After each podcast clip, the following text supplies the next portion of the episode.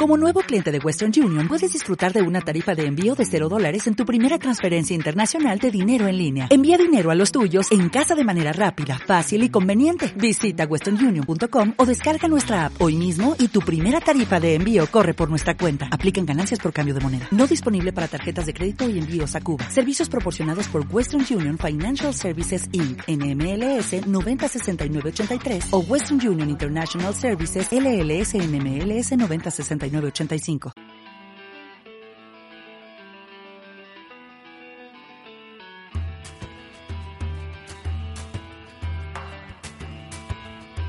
Piedra de toque con Iñaki Macazaga.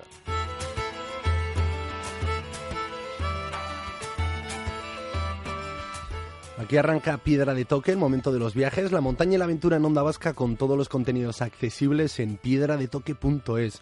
Hoy viajamos para entender el mundo a dos regiones convulsas.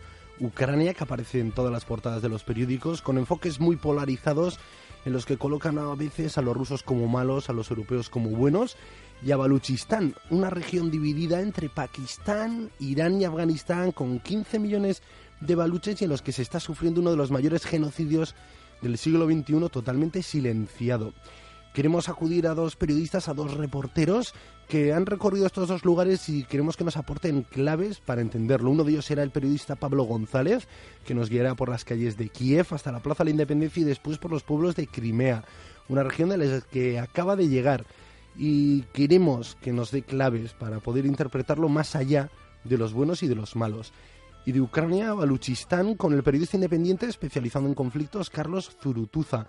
Hace un mes publicamos un reportaje sobre esta región en Al Jazeera que ha generado un fuerte debate en la región a través de las redes sociales y queremos saber cómo es posible que 15 millones de personas se vean afectadas por este genocidio en este siglo y que muy poca información llegue y prácticamente cualquier periodista que se atreva hablar de este tema pues sea expulsado de estos países con los que hace frontera Pakistán, Irán, Afganistán, mil kilómetros también de costa en aguas del Golfo y grandes reservas de oro, uranio, petróleo, tal vez en estas fronteras, en estos minerales esté la respuesta.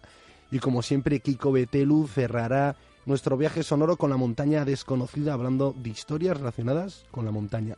Aquí arranca Piedra de Toque.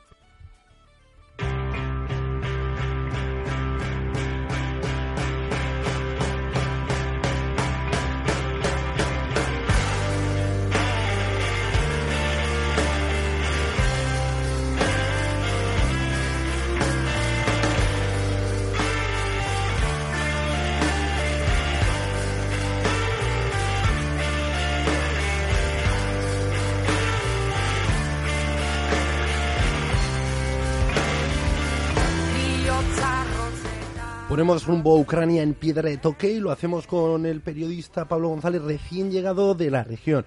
Hemos visto que a lo largo de este mes muchos acontecimientos han sucedido en este país, algunos tildados de guerra civil. Eh, vemos que el ejército ruso toma regiones, vemos que hay un referéndum por una independencia, una anexión. Vemos también que la Plaza de Independencia de Kiev sigue tomada por la propia población. Vemos que hay un gobierno provisional muchas claves en muy poquito tiempo de un lugar que hasta hace hora ocupaba muy poco espacio en los medios, en los informativos. Y para eso, pues queremos caminar y que nos abra huella Pablo González. Egunon, Pablo. Egunon. Bueno, no sé si a ti también eh, te ha pasado, ¿no? Que de repente hemos puesto a Ucrania en todos los medios, este país existe y, y existe con unos ingredientes pues también muy curiosos, ¿no? Más de un 60% de paro, eh, mucha corrupción y luego pues gente joven o población, ¿no? Varias generaciones, unos que miran a Europa para vivir mejor y otros que miran a Rusia, pues para dar respuesta a su identidad. Pues sí, la verdad es que Ucrania era un país de, los que forman la ex, eh, de los, eh, del grupo de los que son, formaron la URSS, era un país de los más estables, de los países que más, más al oeste está, que mejores relaciones tenía con Europa y mm, ha explotado, ha explotado por todas partes. Eh, en los 20 años, en los 20 años eh, de independencia ucraniana, mm, Ucrania, pues eh, ahora se ve que no ha podido o no ha sabido integrar mm, Crimea. Crimea ahora se ha ido, yo sinceramente no creo que vuelva nunca. eh, la población ucraniana de la Ucrania continental está totalmente dividida en dos bandos. Eh, unos eh, en, el, Ucrania occidental miran hacia Europa como referente, otros, otros tantos en, en, Ucrania oriental miran a Rusia como referente.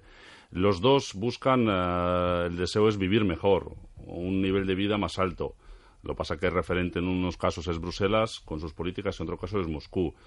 Eh, algunas regiones como Crimea pues han hecho su, su elección, elección que en la que Rusia ha intervenido activamente, pero no cabe duda que esa eh, es de esos pocos conflictos que quizás haya en los que la mayoría de la población del lugar sale beneficiada.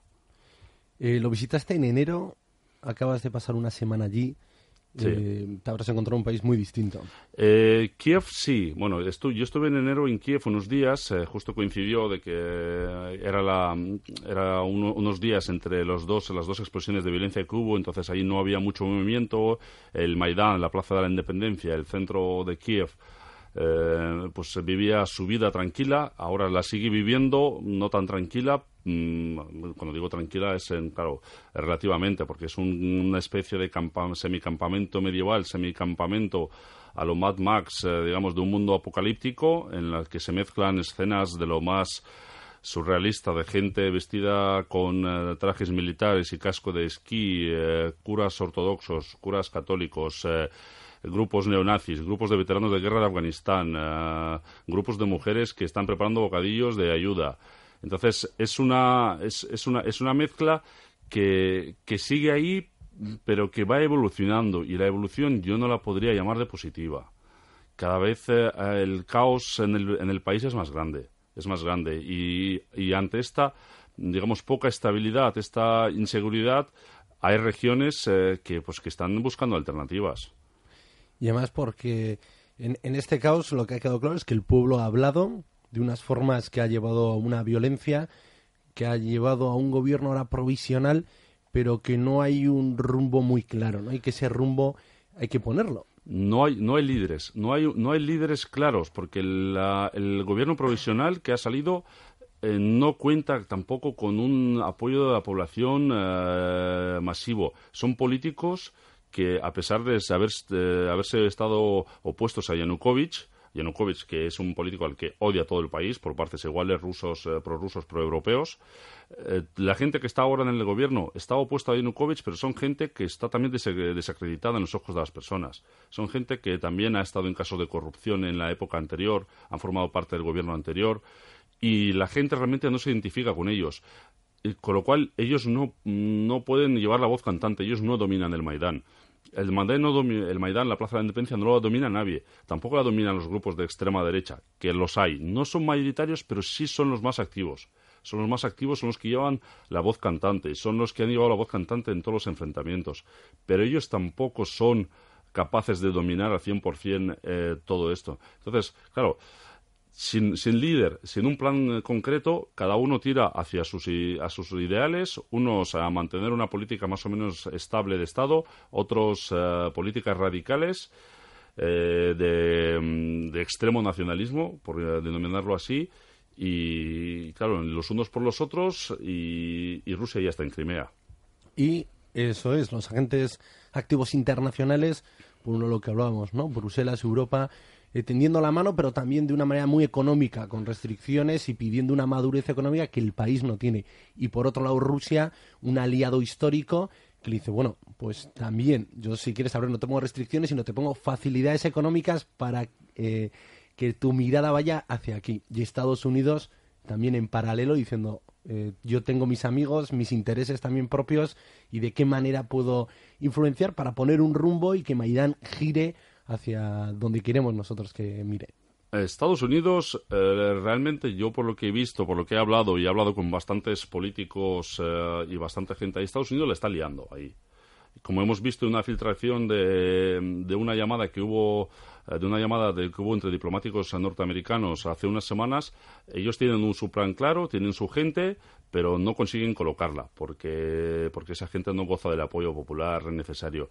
Europa, Europa también tiene su plan y como hemos visto también está jugando unas cartas quizás no, no tan malévolas, no tanta manipulación, pero Europa eh, tampoco tiene muy claro qué hacer. Y Europa lo que sí debería dejar tan claro que lo que ellos en nuestros medios de comunicación se llama ayuda son préstamos que a unas condiciones tan, tan malas o peores que las que, por ejemplo, se dieron a Grecia y las que tanto se han criticado aquí, o los que rescates que se ofrecieron a España, Portugal y demás. Entonces, eso que, aquí se pinta de ayuda y rescatar a Ucrania, eh, pues hombre, es eh, como mínimo podemos dudar de la sinceridad de las intenciones europeas.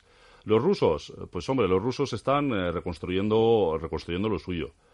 sí es verdad que la economía ucraniana está ligada a la economía rusa. Formaban parte del mismo sistema y la parte industrial de Ucrania, que es la parte oriental, que tiene una renta por cápita el, doble que la parte occidental, donde están todas las industrias, está ligada a Rusia. Esas industrias, sin, las industrias rusas, no son nada. Eh, son muchísimos puestos de trabajo, muchísimo, digamos, nivel de vida para Ucrania, muchísimos impuestos.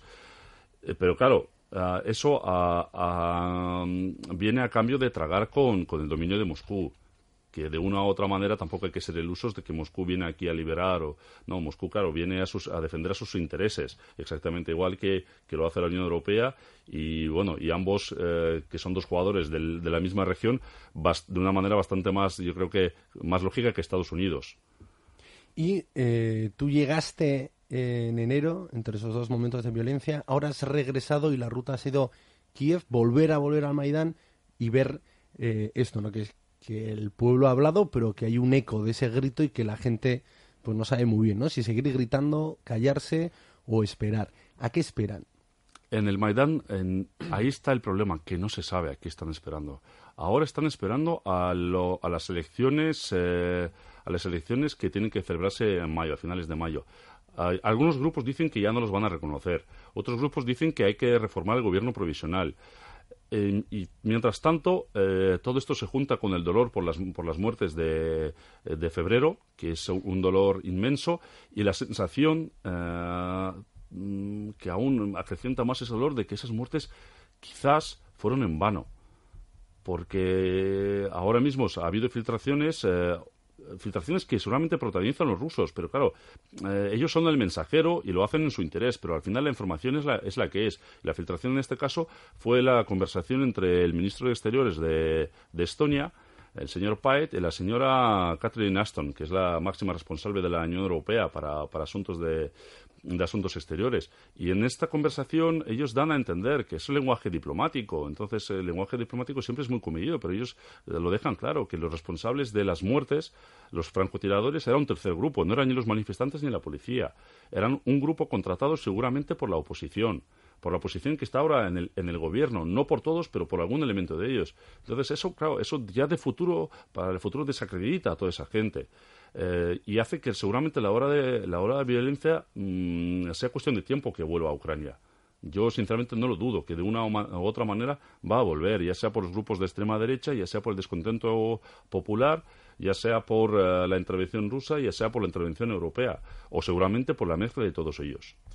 Entonces tenemos el Maidán con agentes activos violentos, con un pueblo golpeado por lo que dices, dar razón a esas muertes, que no dejan de ser muertes y desde aquí lo vemos lejos, pero estar ahí tiene que ser muy duro, ¿no? Ver, y lo vemos en esas imágenes, ¿no? Esas montañas casi barricadas que hay de flores, en homenaje a lo que dices tú, que lo mismo vemos ortodoxos que sacerdotes católicos cristianos rezando esas muertes o digiriéndolas.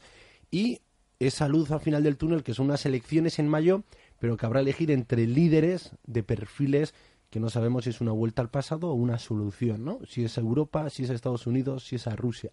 Es ese problema, que no, entre ninguno de esos líderes responde, eh, responde a ese perfil de, líder carismático que, que dé ilusión a, todos por igual o que por lo menos eh, que, sea, que se pueda decir que es, que es el menos malo. Es que ninguno de ellos porque Timoshenko es una, es una señora que, que, ya estuvo en el poder. Recordemos que es ella la que firmó los contratos con Rusia los contratos del gas con Rusia que han llevado a Ucrania casi a, la bancarrota. Es, ella la que formó parte de un gobierno que dividió el país en dos, eh, alzando la propaganda de, héroes eh, ucranianos que de pues, dudosa, de dudoso pasado, porque bueno, colaboraron con la Alemania nazi y son responsables de activos, además de muertes de población tanto ucraniana que no estaba afines a sus ideas como rusa, polaca y judíos. Entonces, un gobierno que haya ensalzado eso ha dividido al país, porque claro, la, otra mitad del país está eh, sigue recordando el pasado soviético, la, digamos, eh, con muchísimos veteranos.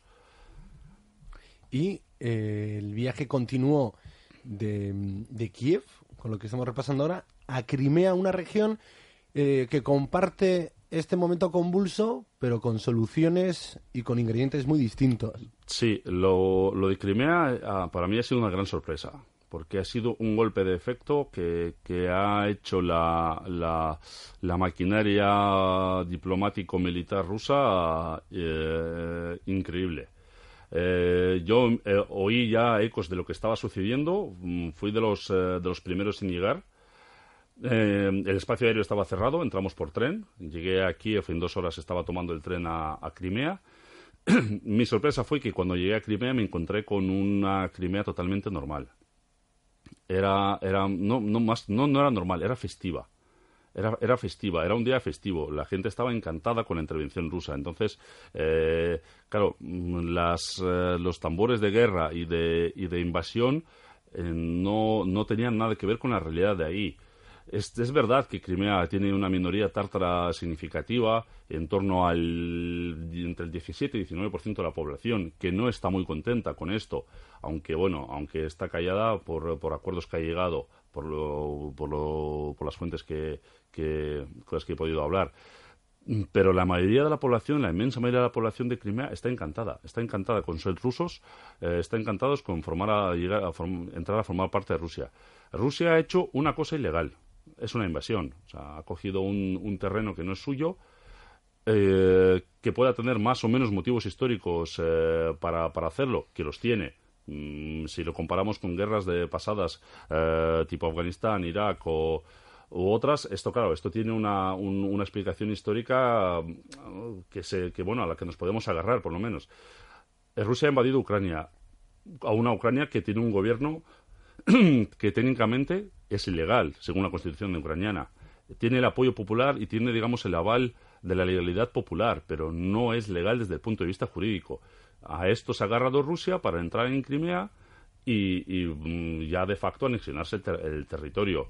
El, ejército ucraniano del que tanto se ha hablado no está en condiciones después de 20 años de, de corrupción y de, y de digamos, de poquísima financiación en, eh, en, oponerse. He estado en bases, he estado en algunas bases ucranianas gracias a los contactos con periodistas ucranianos hemos entrado, eh, incluso hemos hecho alguna retransmisión en directo desde, desde allí y los soldados ucranianos, si los comparas con los soldados rusos que están fuera, eh, su equipamiento, su, su vestimenta no tiene nada que ver. El ejército ruso, por lo menos los soldados que están ahí, es un ejército moderno como, como cualquier otro, como el que más, con todos los soldados equipados con radios, eh, armas automáticas con visores que, que nos suenan de Mm, de haberlo visto en, pues, en el ejército norteamericano y los, y los ucranianos parecen, pues eso, las fuerzas soviéticas de Afganistán de hace, de hace 30 años.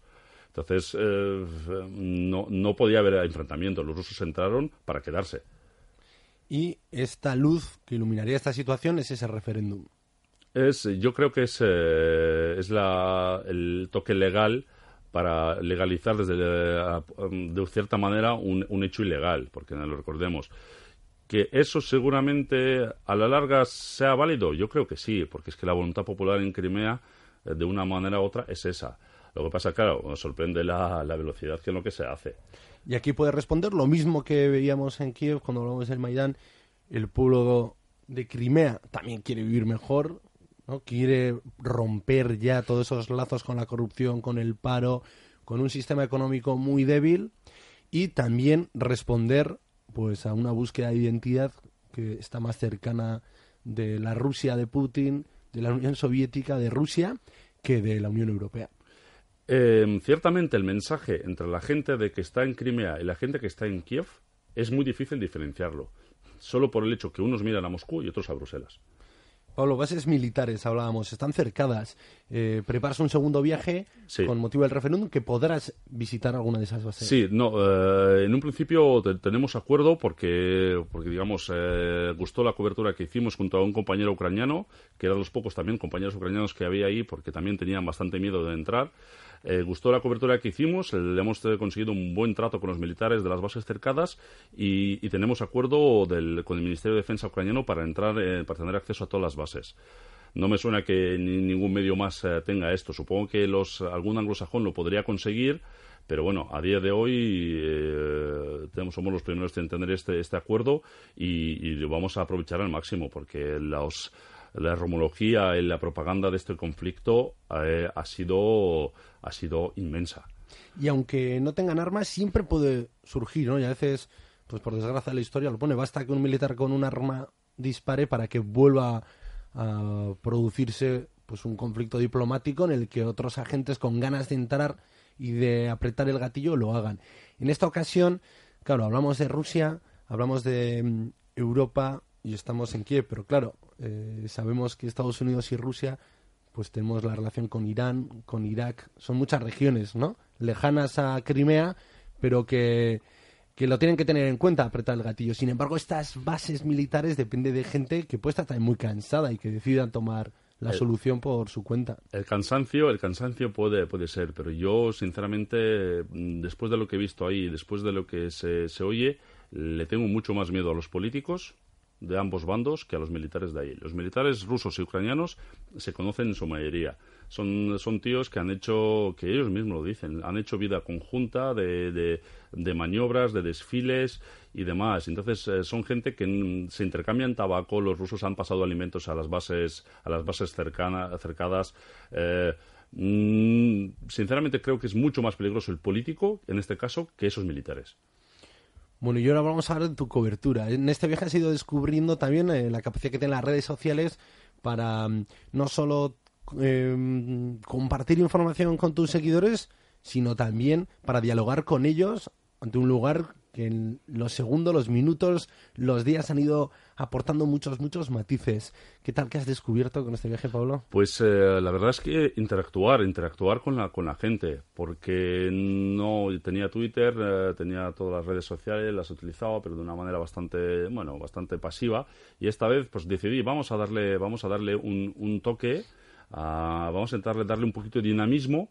Y, y he, consegui- he conseguido contactar con bastante gente. Este dinamismo, esta información de primera mano, en la que la gente además puede preguntar, no es una, mm, digamos, no es una emisión en un sentido, yo emito hacia la gente. La gente emite hacia mí, la gente me, me lanza rumores que yo puedo comprobar en sitios, en el terreno, en, cuestión de minutos. De otra manera, esos rumores se pueden no comprobar. La gente hace preguntas, la gente aporta datos a veces eh, de otros medios en los que yo, por ejemplo, si estoy trabajando sobre terreno, no siempre puedo llegar. Y, y la verdad es que interlocución, eh, esta, esta relación con la gente ha sido, ha sido grande, positiva y bueno, me ha- el Twitter ha, ha crecido como la espuma y, y creo que voy a seguir dándole, además cada vez dándole más tema, mm, ampliando el tema audiovisual, porque ya he hecho un par de experimentos de hacer emisiones en directo, donde el- la red telefónica, el 3G, digamos, lo permitía o Internet lo permitía. E hice pues alguna emisión de, algún- de alguna base militar, de, después de Crimea, del centro, de, de Kiev, y esta vez mi intención es eh, intentar hacerlo en emisiones de estas por lo menos eh, eh, cada pocas horas, si, bueno, claro, si hay actualidad para ello. Y a la gente le gusta. ¿Cuándo marchas? El, el miércoles, el miércoles salgo hacia, hacia Kiev y seguramente pues el, el jueves eh, esté en Crimea ya. Bueno, pues para aquellos que quieran seguir ya eh, la huella de Pablo y en concreto pues hacerla en tiempo real, que sepan que tiene su cuenta de Twitter, arroba Pablo González. Agradecerte por darnos tantas claves ante un conflicto que a golpe de titular también nos bloquea, ¿no? Porque nos lleva la mirada ya muy dirigida a un mensaje claro. eh, Ucrania más allá de los buenos y malos, que es lo que hemos querido hoy eh, realizar aquí en Piedra de Toque con Pablo González. Es que ricasco, Pablo, y mucha suerte en tu próximo viaje. Muchísimas gracias.